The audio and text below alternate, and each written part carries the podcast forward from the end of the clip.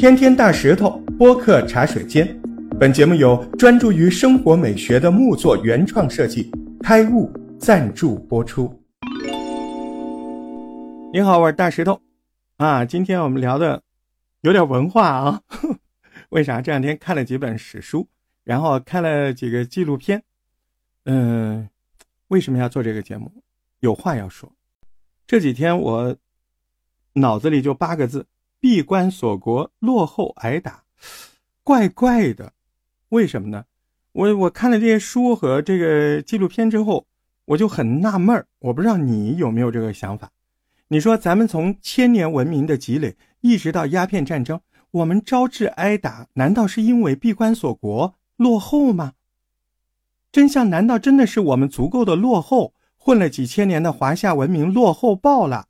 别人看你，哎呦，你太落后了，我来收拾收拾你。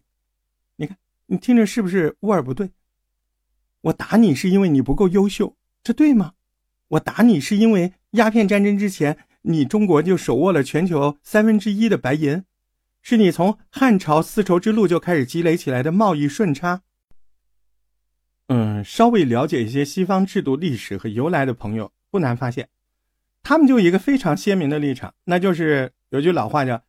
天下熙熙，皆为利来；天下攘攘，皆为利往。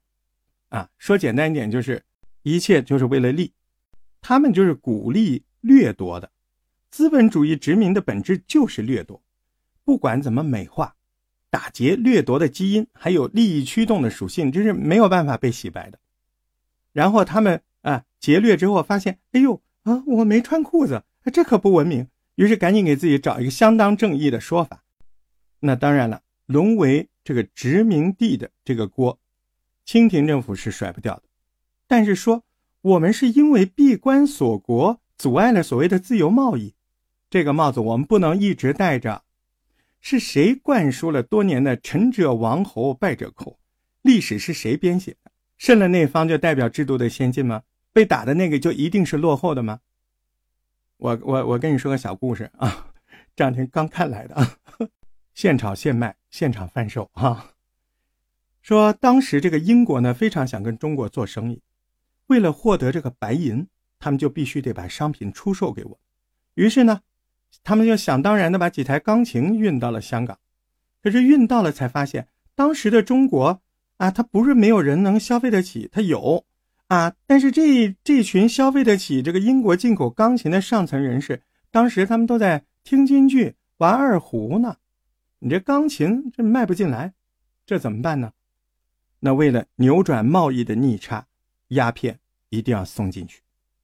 所以说，这个鸦片战争它就是由英国国会通过的决定，它本质上就是一个国家级的犯罪，是通过战争将中国上层全部鸦片化。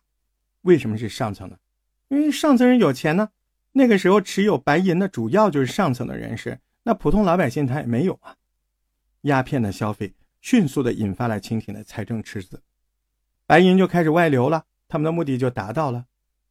而此前宋代、明代，我国一直是贸易大国、经济大国，那积累了长时间的贸易顺差，大量的白银流向中国。你中国不产白银，可是你就有白银，而西方呢，却面临着白银的紧缩，爆发的白银危机、白银战争，战胜国想要收白银当赔款。战败国需要用白银来支付赔款都不够，因为当时的白银还要用来去交换中国的瓷器、茶叶、丝绸。你要知道，当时我们的轻工业总量是英国的九倍。当时纺织品、工业品加上运费，那跟英国本土的同样质量的产品价格，那也一半都不到，价廉物美。西方怎么说？说我们阻碍自由的贸易。然而，中国积累了大量的白银，那是哪来的？不是贸易来的，那是哪来的？抢的吗？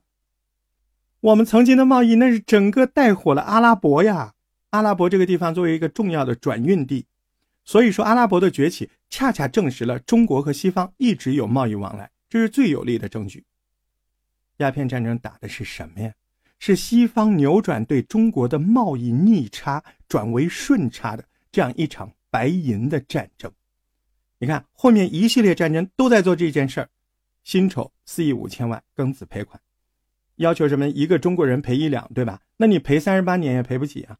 于是钱就变成了庚款学校，再给你留八个大字：闭关锁国，落后挨打。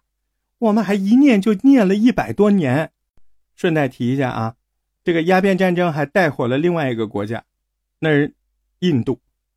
卖给中国的鸦片，那不可能在英国本土种植，太远了。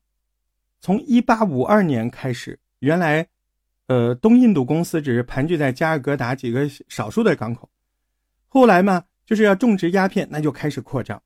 也因为这样，印度就从这个五百多个小邦、两千多种语言这种散乱的状态，逐渐被统一成为国家的形态。而南亚、西亚种植鸦片，同时。中国的茶也开始在那种植，然后再卖给英国。你看哈，一方面向你输入鸦片，一方面减少中国茶对英国的出口。所以后来英国最贵的茶不再是中国茶，而变成了斯里兰卡红茶。鸦片战争之后，持续用了三十多年，才改变了西方对中国的这样的贸易逆差。啊，有空你可以看两部电影《两杆大烟枪》和《偷抢拐骗》。这两个电影都很棒。这个电影里面，导演用镜头语言给我们展示了英国在文明和声势的表象之下暗流涌动的蛮荒气息。所以，我们不要再帮他们说了，不是闭关锁国、落后挨打，那就是一场蛮荒的战争，不是所谓的自由贸易。好，说明白了，今天就到这儿，心里也舒坦了。别再说那个话题了，对吧？不是那么回事儿，好吧？下期节目见。